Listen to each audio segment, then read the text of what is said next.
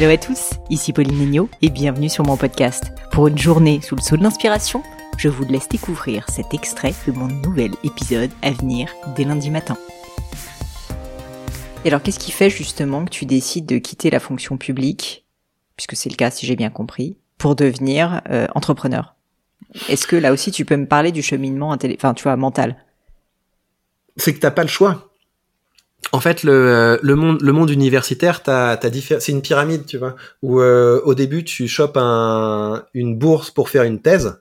Euh, ensuite, il y a un écrémage et tu peux avoir une bourse pour euh, pour pouvoir être chercheur post-doctorant. Et en fait, ce qui se passe, c'est que tu euh, tu dois à chaque fois, c'est des contrats courts. Donc tu dois à chaque fois retrouver le, le petit stage à l'étranger, le petit truc, etc., pour avoir un CV suffisamment important pour pouvoir aspirer au, au poste de prof.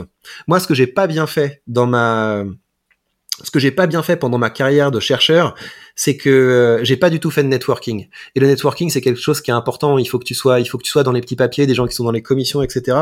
Ouais, c'est assez euh, politique en réalité. Absolument. Et moi, je suis très indépendant. Enfin, dans le sens où euh, j'aspire à la vraiment à ça. C'est je je me planquais pendant les pauses déjeuner pour pouvoir manger tout seul et, euh, et écouter mes trucs de mon côté. Enfin, c'est vraiment à ce point-là, quoi. J'ai vraiment une grosse difficulté à, à, à, être dans les dans les cérémonies euh, sociales. Et donc, ce qui fait que je me disais, et c'est con en fait de se dire ça. Je me disais, l'excellence va te sauver. Donc ça veut dire mm. que je me mettais dans mon bureau, je bossais à fond pour publier plus que les autres, travailler plus que les autres, faire plus d'horaires que les autres, etc. Donc je me suis construit un bon dossier qui m'a permis ensuite bah, de faire un post-doctorat assez prestigieux à Oxford. Et puis après, j'ai refait un post-doctorat dans mon université. Donc j'ai commencé à, créer un gros CV. J'ai, j'ai rédigé ma thèse en trois ans. Je l'ai publié chez un bon éditeur, etc. Donc je me suis vraiment bien, bien débrouillé.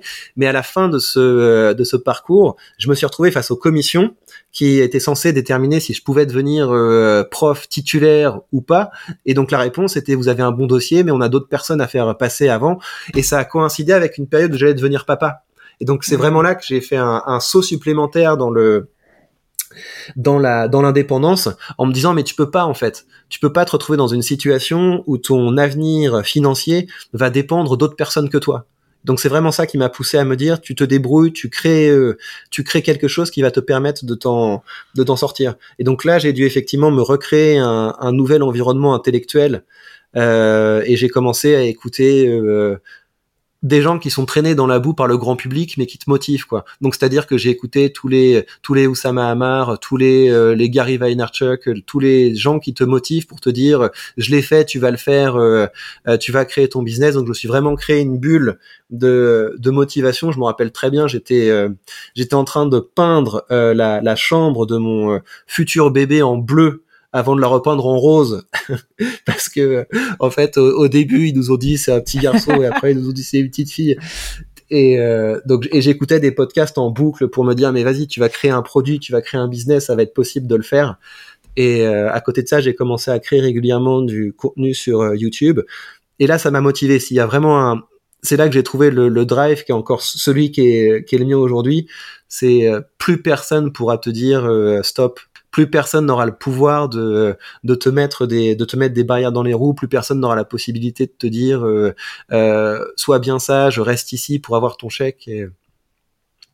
Après, c'est honnêtement si j'ai euh, si j'ai été capable de créer quelque chose, c'est beaucoup aussi grâce au bagage universitaire. Donc je je cracherai jamais sur le sur l'université, sur le sur la sur la professeure que j'ai eue. C'est euh, les les compétences que tu acquiers quand tu fais une thèse et après quand tu fais de la recherche, c'est fondamental pour être capable après d'avoir un, un business dans l'infoprenariat.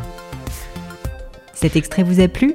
Pensez à vous abonner directement sur votre application de podcast préférée pour être sûr de ne pas le rater.